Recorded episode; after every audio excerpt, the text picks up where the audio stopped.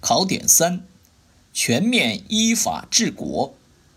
一、全面依法治国的重要性。法治兴则国家兴，法治衰则国家乱。全面依法治国是坚持和发展中国特色社会主义的本质要求和重要保障，事关我们党执政兴国，事关人民幸福安康，事关党和国家事业发展。二、中国特色社会主义法治道路，见第四部分第六章。三、全面依法治国的总目标。全面依法治国的总目标是建设中国特色社会主义法治体系，建设社会主义法治国家。这个总目标既明确了全面推进依法治国的性质和方向，又突出了全面依法治国的工作重点和总抓手，对全面依法治国具有纲举目张的意义。四。全面依法治国的重点任务，第一点，推进中国特色社会主义法治体系建设。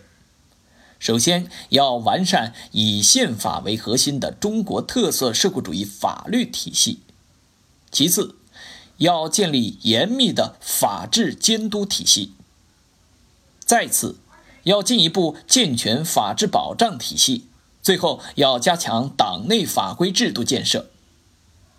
第二点，坚持依法治国、依法执政、依法行政共同推进，坚持法治国家、法治政府、法治社会一体建设。其中，法治国家是法治建设的目标，法治政府是法治国家的主体，法治社会是法治国家的基础，三者共同构成建设法治中国的三根支柱。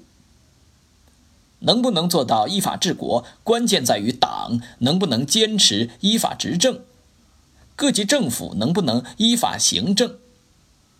依法执政是我们党治国理政的基本方式，依法行政是各级政府活动的基本准则。第三点，推进科学立法、严格执法、公正司法、全民守法。科学立法、严格执法、公正司法、全民守法，是新时代我国法治建设的指导方针。